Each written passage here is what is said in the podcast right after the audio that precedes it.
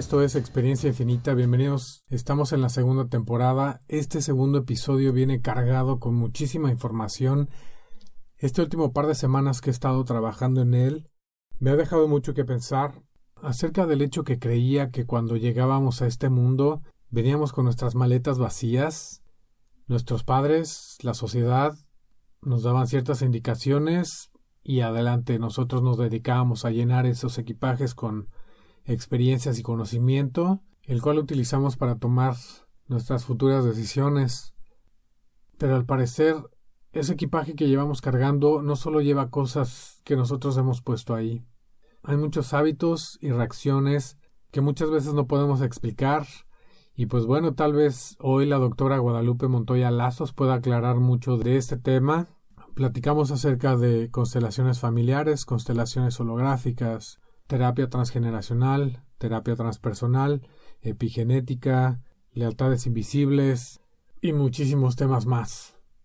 Este episodio lo considero uno de los más interesantes ya que logra conectar muchos de los temas que veníamos tratando desde nuestro primer episodio.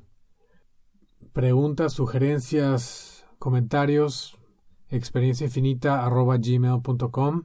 Nos vemos al final del episodio. Vamos a hablar un poquito de usted, si me platica de su carrera y cómo fue que llegó a tratar con la terapia transgeneracional. Yo eh, estudié en la, universidad, soy licenciada en estudios latinoamericanos y trabajé 12 años y medio en la universidad como académica. Y ahí también hice la maestría en ciencia política. Pero hice una especialidad en psicoterapia familiar vivencial y de ahí empecé a caminar en estos rumbos. ¿Cómo llegué aquí? Pues estudiando e investigando. Y al transgeneracional llegué brincando de la psicoterapia familiar. Llegué al transgeneracional y a las constelaciones. Ok, ¿y de dónde provienen las constelaciones familiares? ¿Cómo empezaron? Bueno, las constelaciones familiares es una creación de Bert Hellinger. Hellinger fue la persona que empezó a trabajar las constelaciones familiares. ¿Cómo se definiría la terapia transgeneracional? Bueno, la terapia transgeneracional es una terapia que busca o encuentra la información que tenemos detrás de nosotros. Todo lo que nuestros ancestros hicieron en el pasado nos afecta a nosotros directamente. Y nos afecta tanto positivo como negativo. Y esta es la razón por la que se analiza y estudia lo eh, transgeneracional.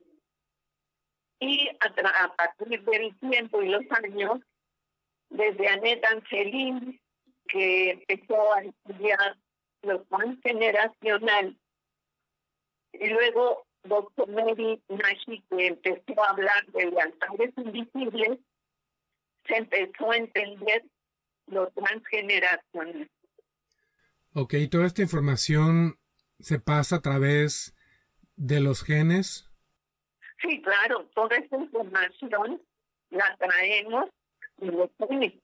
Ok, entonces todo esto es posible porque uh, nosotros mientras vamos viviendo nuestras vidas, uh, vamos grabando pues todo lo que vivimos, todas las impresiones que vamos dejando en nuestros genes, ¿correcto? En nuestro ADN se pasan a las generaciones siguientes, así es como lo veo yo. Realmente sí, así es, pero es un poco más eh, profundo, por decirlo de alguna manera, ya que eh, la genética no solamente pasa la vivencia de usted, como me está platicando, sino que pasa la vivencia de muchas generaciones anteriores a usted. Y la problemática es que se repiten eh, situaciones o vivencias de nuestros ancestros en el niño que llega o la niña que llega. Y cada una de estas cosas es una investigación, podemos decir, porque realmente lo que está escrito en la memoria del clan es una energía que debe descargarse. Ok, y entonces todo esto que vamos recibiendo a través de los, de los genes, ¿cómo es que nos afecta nuestra vida? Todo esto que nosotros vamos recibiendo, vamos a decir que desde el momento en el que somos concebidos, empieza a llegar la información de nuestros ancestros. Y se empieza a formar lo que se llama el proyecto sentido, que es importantísimo. ¿Qué es el proyecto sentido? Lo que mis padres pensaban en el momento de la concepción. Lo que ellos pensaban, querían para mí o estaban viviendo durante ese periodo. Va a quedar impreso en el feto y en el bebé todo, todo lo que, lo que hayan eh, pensado y vivido. Y como es genético, también ya viene programado algunas cosas anteriores. Ok, entonces por eso es importante que cuando una pareja está pasando a través de un embarazo, se le recomienda hablar al bebé, mantenerse en balance emocional, estar bien física y emocionalmente, pues porque no solo les afecta a ellos, ¿no? También afecta al, al bebé que viene.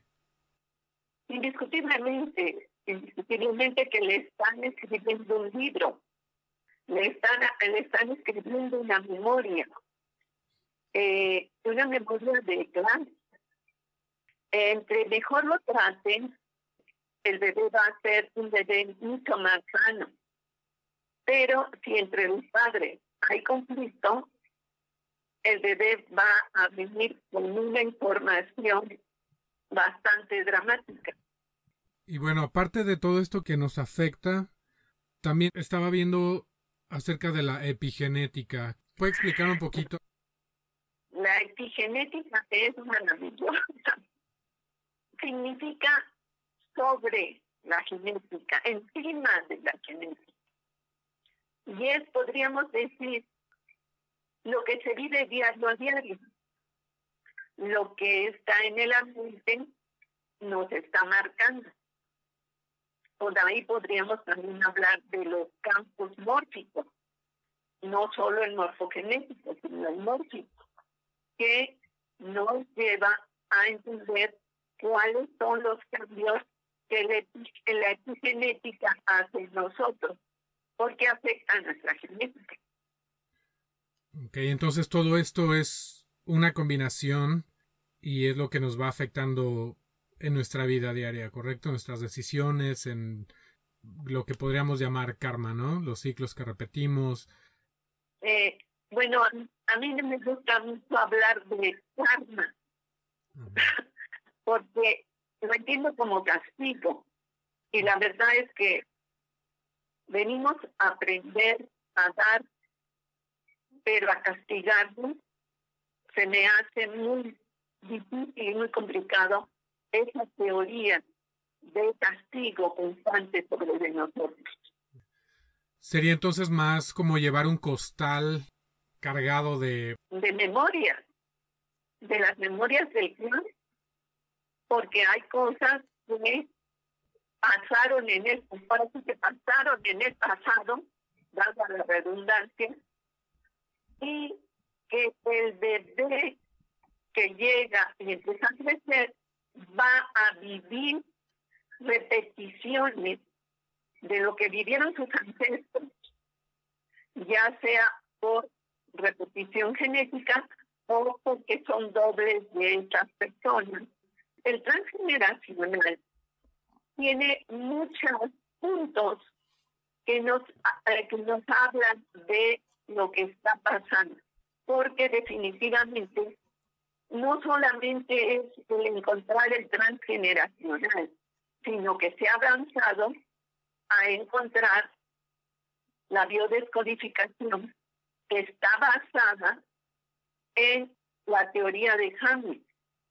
Hammer descubrió que tras una problemática personal o heredada, presentamos enfermedades y problemas, y entonces allí es donde nace la biodescodificación. Ok, entonces esto nos puede afectar positiva o negativamente, ¿correcto? Sí, claro. Lo que nosotros como profesionales trabajamos muchas veces y tenemos que entenderlo más a fondo, es porque la persona viene a buscar una reparación a su resentir. Perfecto. Y bueno, habló un poquito de los dobles. ¿Qué significa eso de los dobles? El doble es aquel que nace muy cerca de nuestra fecha de nacimiento. Y entonces se dice que es nuestro doble y por lo tanto va a vivir cosas semejantes a lo que vivieron su abuela, su bisabuela, su tatarabuela. Ok, cualquier antepasado que, que comparte la misma fecha de nacimiento. Sí. Ok, eso es ahora en forma vertical. ¿Aplicaría también en forma horizontal? Por ejemplo, si tengo la misma fecha de nacimiento que, por ejemplo, primos. Sí, puede ser. Ya no es tan, no es tan fuerte, pero sí es. Es ser que estén compartiendo una información de un ancestro en común. Tengo dos primas que nacieron la misma fecha en que nací yo. A todos nos pusieron el mismo nombre, obviamente a mí en forma masculina, ¿verdad? Bueno, pues es que aquí se está pidiendo una reparación en ustedes, vamos a decir, realizada por ustedes tres, que ustedes tres la realicen. ¿Y cómo podemos saber cuál es esa reparación que se está buscando? Bueno, primero tienen que saber cuáles son los síntomas que los igualan, qué cosas o qué procesos son semejantes en la vida de ustedes. Y ahí tenemos que empezar a buscar la abuela, básicamente, de esas niñas, y el abuelo también, o la abuela también para usted. ¿Qué número de hijo es usted? Yo soy el primero. Ajá, sí, claro. Entonces, es el que está más ligado, más cercano al abuelo y a la abuela, y es el que representa al padre. Por lo tanto, usted deja información de su abuelo y de su padre, por ser el número uno. ¿Y sus primas qué número son? Una de ellas es la segunda y la otra creo que también es la segunda.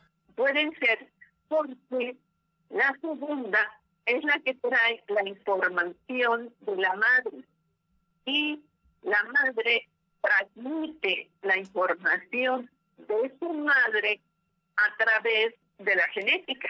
Perfecto. Y entonces, ¿cómo se lleva a cabo una, una terapia?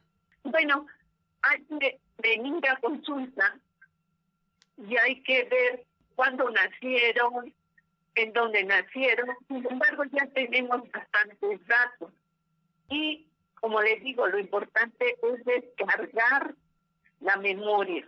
Y hay que seguir buscando qué es lo que hay que reparar, cuál es el drama que se va a encontrar en estas tres personas, porque se repite el nacimiento y el nombre. ¿Con cuántas generaciones se trabaja? Hay personas llegan a trabajar hasta con 10 generaciones atrás, pero la mayoría de nosotros trabajamos con tres o cuatro generaciones atrás. Ok, otra cosa que estaba viendo también es los yacentes. Claro que sí. Un yacente es aquel niño que nace después de un aborto o después de un, un abuelo muerto o un hermano muerto. Entonces, el yacente es el que viene a ocupar ese lugar en el clan que no puede quedar desocupado y viene a vivir la vida del que se fue, siendo en realidad invisible para sus padres en esa vida, porque sus padres lo ven como el que se fue.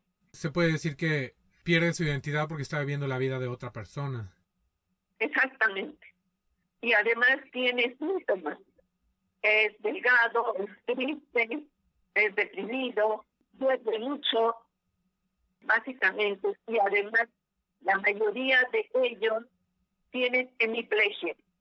Y bueno, si nos vamos un poquito más profundo en ese tema, ¿será que el alma de esta persona decidió venir a tomar este lugar?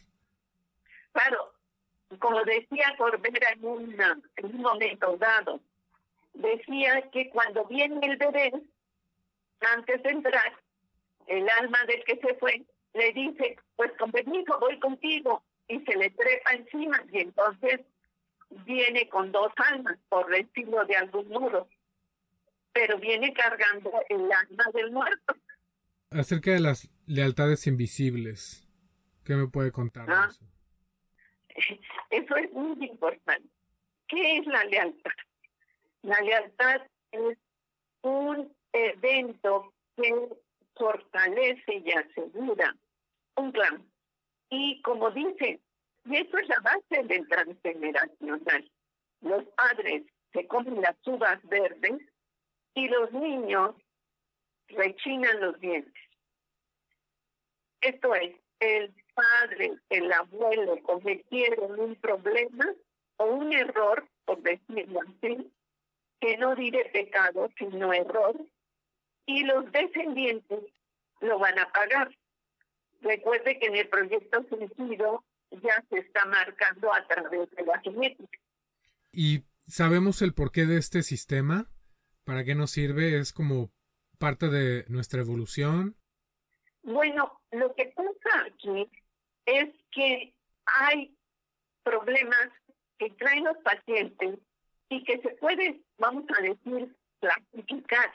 Unos problemas inorgánicos, otros son funcionales, otros son organizacionales, otros son psicológicos y otros psiquiátricos.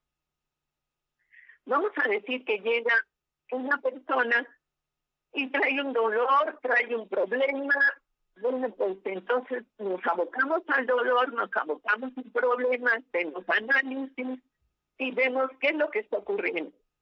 Pero si nos dice que no está mal, que solamente se siente triste, deprimido, que no sabe qué hacer, para dónde ir, y, o que tiene alguna molestia, pero que ya fue al médico y que le dicen que no tiene nada, allí es donde nosotros tenemos que intervenir.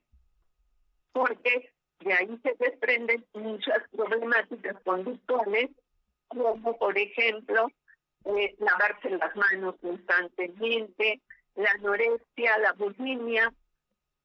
Lo podremos ver en cuestión energética, ¿no? Es, digamos que un sistema para que la energía se mantenga de cierta manera fluyendo. Así es, Manuel. Todo es energético.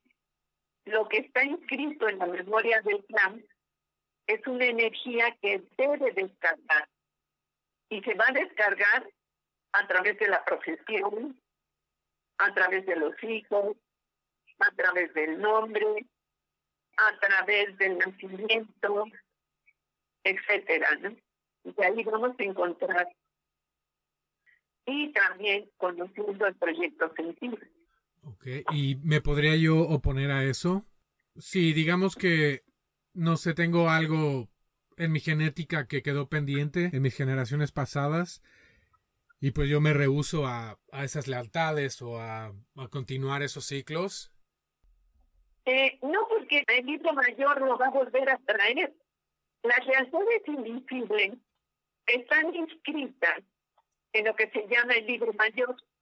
Esto es, un hijo no cumple con determinada eh, situación que se espera en el plan y se va. Pero queda inscrito en el libro lo que sucedió. Y tarde o temprano la energía lo regresa. Y él tiene que retomar lo que dejó suelto y terminarlo concluido. Y si no, se va a pasar a otra generación. Perfecto. Y entonces cuando logramos trabajar alguna de, de estas cuestiones y se libera, liberamos obviamente las generaciones pasadas. Sí, claro. Y las generaciones que vienen. Sí, claro que sí. Ok, las generaciones de, que vienen, digamos que yo ya tengo un hijo, al yo hacer esa liberación, aunque mi hijo ya nació, todavía le puede afectar en forma positiva. Claro que sí. Sí, porque descargó usted la memoria del plan que estaba inscrita en el libro mayor, por decirlo de alguna manera. Se podría decir que altero el campo morfogenético de mi clan. Sí, claro. Mórfico, no solo morfogenético, el mórfico también. Perfecto, entonces nos damos cuenta que hay estas situaciones porque resultan lo que se denomina como bloqueos. ¿Cómo podríamos encontrarlo? Bueno, llega un cliente y me dice, es que no sé, yo quiero ver algo que me está pasando, pero pues no sé exactamente qué, qué es. Entonces, pues empezamos a ver cómo se llama, cuándo nació, quiénes fueron sus padres, etcétera. Todos estos pequeños puntos del Baby era Salomón Entonces, ahí es donde nosotros vamos encontrando y vamos viendo. Y hay veces que en una primera consulta hay una descarga muy fuerte porque ya lo trae. Es inconsciente, porque aquí tenemos que hablar de otro elemento que es básico e importante. El inconsciente que nos mueve, mueve, perdón, totalmente. Entonces, nuestro inconsciente trae toda la información que nosotros necesitamos para estar mejor. Ese inconsciente, digamos que es el 75% del ADN que supuestamente le llaman el ADN basura. Podemos decir que sí, pero yo dijera que un poco más, porque el ADN basura es una cantidad de información que no solo está relacionada con el, eh, con el problema con la problemática inconsciente. Y está relacionada también con los campos morfogenéticos, está relacionada también con la espiritualidad, está relacionado también con lo que estamos buscando. Porque en este momento en la tierra, la tierra está mutando y nosotros que estamos preparados en ella, también estamos haciendo mutación, estamos mutando. Yo el punto más claro que veo que me indica que sí hay un cambio son las resonancias de Schumann. La resonancia, la frecuencia de la Tierra es diferente ahora, ¿no? Claro, claro que sí. Nos estamos hablando la energía de acción, que es el sol central de la galaxia. Y estamos pasando una banda de fotones que nos están bombardeando y nos están haciendo cambios profundos. De hecho, ya estamos en la era de Acuario. Los mayas no estaban locos. Los mayas decían que del 99 al 20 íbamos a pasar por el salón de los espejos y que después del 20 íbamos a entrar en el amanecer de la galaxia. ¿Qué significa eso de amanecer de la galaxia? Que estamos entrando en la era acuario. Y usted va a sentir la energía, los cambios que la energía tiene. Que algo muy interesante que descubrí acerca de eso es que, por ejemplo, nosotros tenemos dos líneas de ADN y ahora se descubrió un niño que nació con, con una más. van naciendo niños con una cantidad mayor de bandas de ADN. Y la doctora Brenda se ha dedicado a eso, trabajar con esos niños. ¿Muestran ellos alguna particularidad, algo que sea notable, diferente a, las demás personas, aparte de tener un, una banda más de ADN? Tienen un coeficiente mayor, hablan más claro, entienden, tienen telepatía, pues eh, crecen mejor, se desarrollan mejor. ¿Y es en eso en lo que estamos mutando? Ajá. Y estamos mutando a usar nuestro cuerpo de carbono y volvernos un cuerpo de silicio. Todo el movimiento de los años 60, los hippies y la generación del, del amor, probablemente logró un cambio, ¿no? A nivel energético. No se ve que haya tenido algún efecto, pero cuando estaba viendo este niño que tiene una banda más de ADN, probablemente desbloquearon algo, como que presentaron una prueba de que ya estamos listos para seguir avanzando, seguir evolucionando. Bueno, eh, yo no sé cuánto sepa usted que hay entidades que no quieren que la humanidad avance. Y esos son los que han estado contra eh, el crecimiento de los seres humanos. Y fue los que eh, de alguna manera eh, disolvieron el movimiento verdadero, limpio de los hippies. Y ellos fueron los que empezaron a abrir camino y la puerta de entrada a la era de Acuario, terminando la era de Pisces.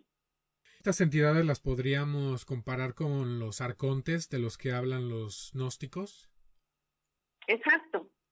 Arcontes y reptilianos y los grises, ¿sí?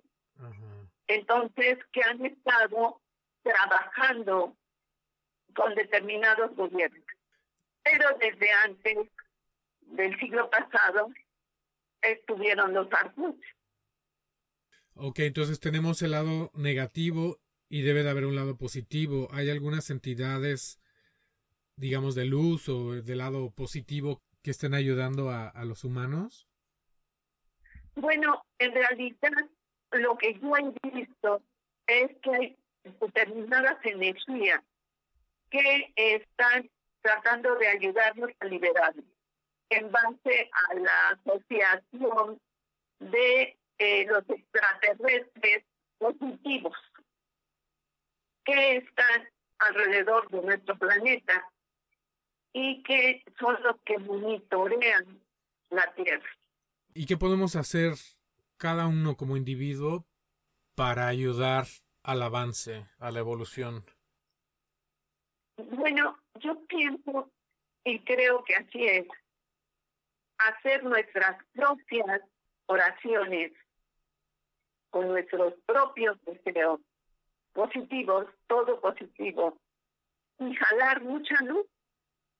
Y recuerde usted que la luz del origen es una impresionante energía de transmisión inalámbrica. Y por lo tanto, si usted se conecta al origen usted está trayendo energía y se está conectando con la energía divina de la cual usted viene.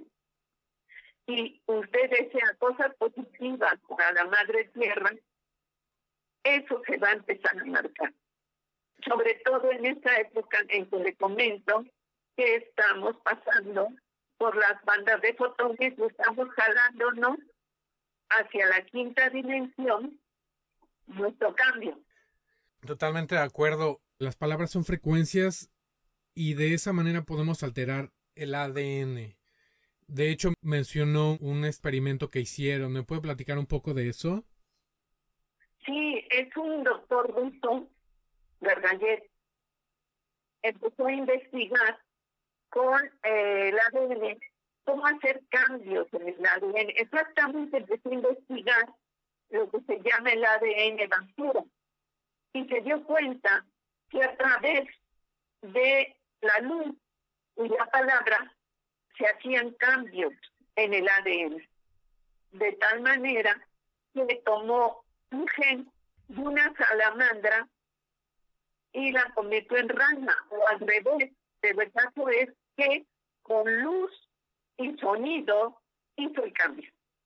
Y nosotros, con luz y sonido, podemos meter a nuestro campo mórfico, que es impresionante la fuerza que tiene, palabras positivas, porque realmente nos van a dar la información que queremos. Recuerde que la PNL, que empezó hace muchos años, empezó a trabajar con la palabra.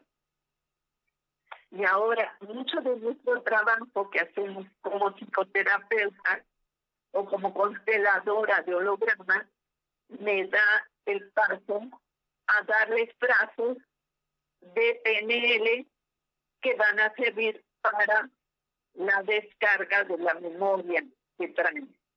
Claro, sí, las palabras son muy poderosas y eso de la programación neurolingüística es como tener las llaves adecuadas para accesar a la información que deseamos.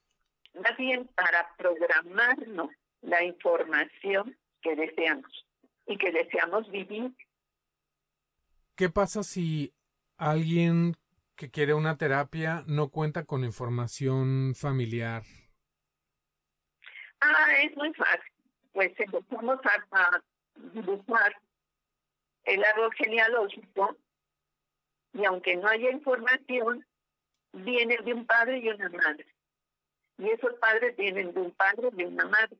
Entonces, los entramos en ese genograma y un consciente que es el archivo de su genético le va a decir de quién tiene problema o de a quién está realmente representando. Ok, ¿y qué pasa si, si fuera adoptado? Ah, es muy fácil. Todo, es fácil, ¿verdad? Va a decir usted que todo es fácil para mí. El niño tuvo un proyecto sentido. Por lo tanto, quedó inmerso en su memoria genética e inconsciente. Entonces, déjeme decirle que a los 13, 14, 15 años, el niño empieza a buscar a su padre o a su madre, básicamente a su madre, porque quiere averiguar por qué lo dejaron, por qué no se hicieron cargo de él. Y empieza a buscar y a rastrear en información, en muchas cosas, hasta que encuentra. Yo he tenido una chica que se la llevaron a Estados Unidos y nunca le dijeron que era adoptada. Sin embargo, ella sabía que era adoptada y vino a México a buscar información sobre su madre. Y las personas que tenían la información no se la dieron del todo, pero le tuvieron que decir que sí era adoptada. Pues empiezan a tener trastornos, empiezan a presentar problemáticas del inconsciente y del campo mórfico nadie se burla. Claro, si nadie se escapa, ¿no? Ajá, no, nadie escapa. Ok, y una vez que se tratan estos síntomas y la causa, ¿qué efectos tiene en la gente al haber resuelto estas situaciones? Pues más seguridad, más respeto en ellos mismos. Dejan de tener una sensación de dolor constante en el pecho, terminan las ganas de llorar por cualquier cosa y logran avanzar en sus trabajos, en sus relaciones, con su familia. Se van a llevar muchísimo mejor.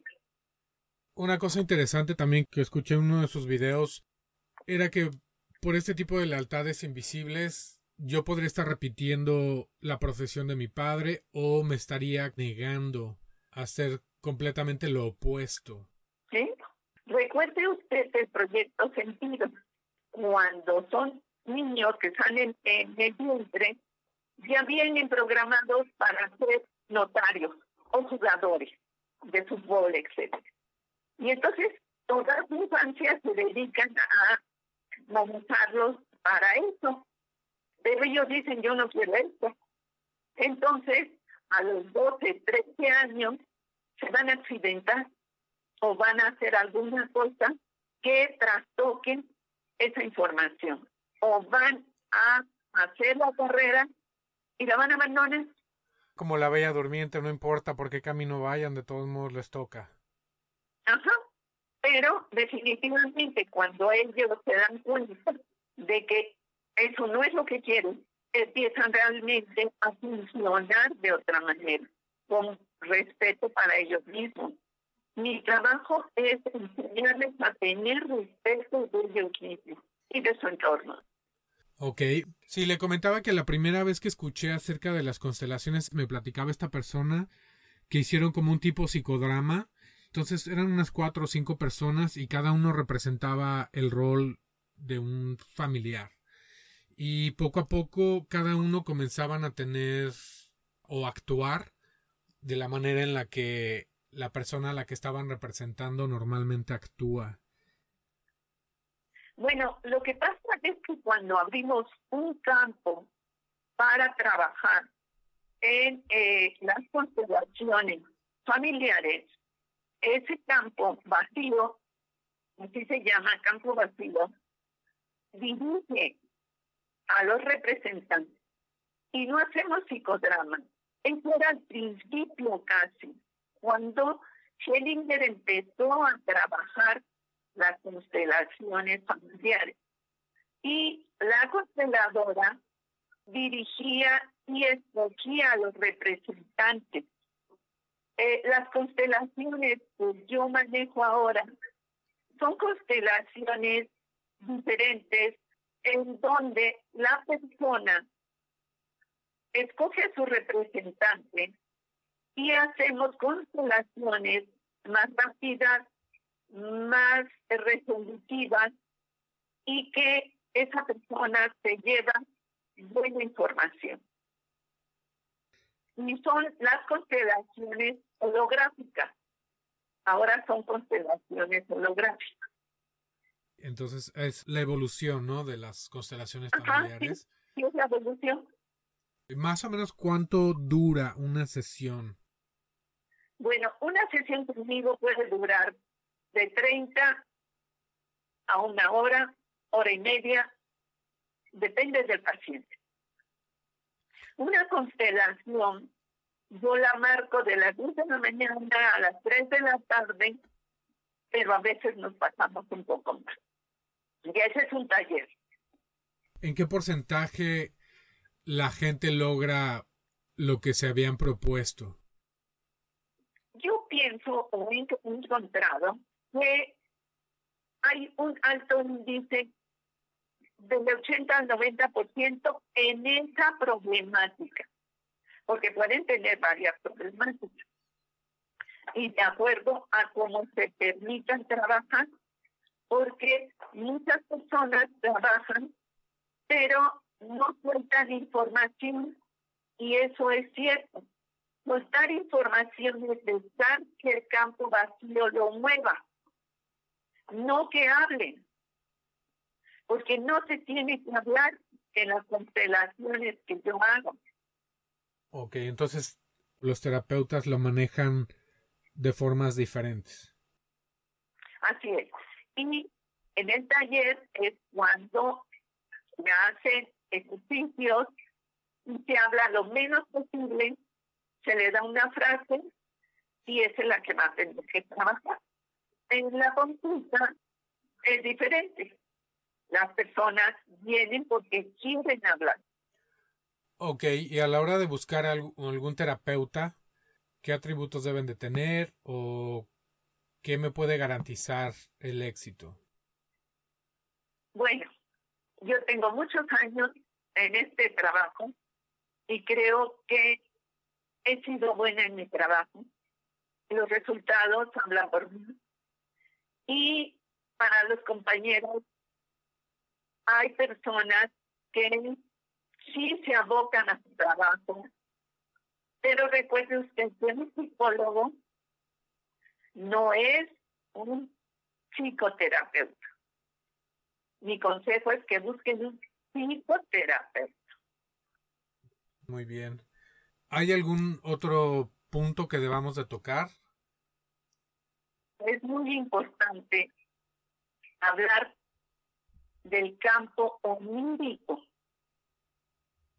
Oh, los sueños. Que algunas personas lo tocan, pero es importante penetrar en él.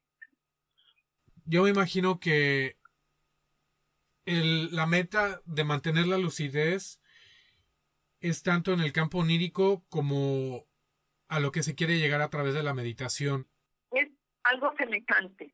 Por eso es importante hablar del campo onírico. Y además es interesante hablar de Tanatos para entender o cerrar, podríamos decir, una información de realidad, de energía, campo mórfico, éter, y que nuestra alma nada más cambia de estuche. Hablando de almas y de reencarnación, ¿cuál sería el propósito? El venir a, pues este, a este cuerpo, a este plano y regresar y volver a regresar. Bueno, aquí hay una teoría que dice que nos obligan a reencarnar, que no tenemos por qué seguir reencarnando. Por eso le decía que es interesante hablar de Tanat. Pero definitivamente yo considero que hay, por ejemplo, extraterrestres que viven 800 años o más y lo único que hacen es pasar su memoria y su alma a otro cuerpo. La transmigración. Ok, se habla que probablemente nosotros como almas estuvimos en otros lugares, en otros planetas, en otros sistemas, en otras dimensiones. ¿Podrá ser que también hicimos lo que ellos hicieron? Lo más seguro es que sí, porque aquí tendríamos que hablar de líneas orgánicas de vida. A la hora de la muerte, lo que explican las personas que tienen experiencias cercanas a la muerte, ¿no? Y regresan para contar su historia, el túnel, la luz, y encuentran siempre seres que los hacen sentir confortables y pues bueno, se les da la opción, ¿no? De regresar. ¿Podría ser todo eso un, un engaño, el engaño del que habla para hacernos reencarnar? Creo que sí. Sobre todo los contratos que nos obligan a firmar. Porque pasan películas en donde usted se portó muy mal. Por eso le digo que el karma y el pecado y todo esto son cosas que a, mí en lo personal me desagrada porque es condicionar a un inconsciente a que esa persona se portó mal, a que esa persona fue cuando realmente, como dice en el de Ringler 33, nos están obligando a volver otra vez porque hicimos tal y tal y tal cosa que nosotros no nos acordamos ni sabemos, pero nos ponen su película. Y pues entonces uno como es buen alma, pues cae. Y también todas esas promesas que hacemos sin pensar, también yo siento que nos amarran de cierta ah, manera. claro que sí. Se me hace todo esto muy, muy interesante. Doctora Montoya, pues le agradezco muchísimo su tiempo y por compartir con nosotros. Muchísimas gracias, Manuel. Todas las preguntas y comentarios, experienciainfinita.gmail.com. Todos los que quieran apoyar este proyecto lo pueden hacer adquiriendo los productos del podcast. Les dejo en la descripción del episodio el enlace para nuestra tiendita virtual, también para nuestro enlace de Patreon para que nos quiera apoyar con una donación. Nos vemos en el siguiente episodio y pueden estar seguros que de aquí en adelante solo vamos a ir subiendo la intensidad. Mi nombre es Manuel, cuídense mucho, nos vemos en el siguiente episodio.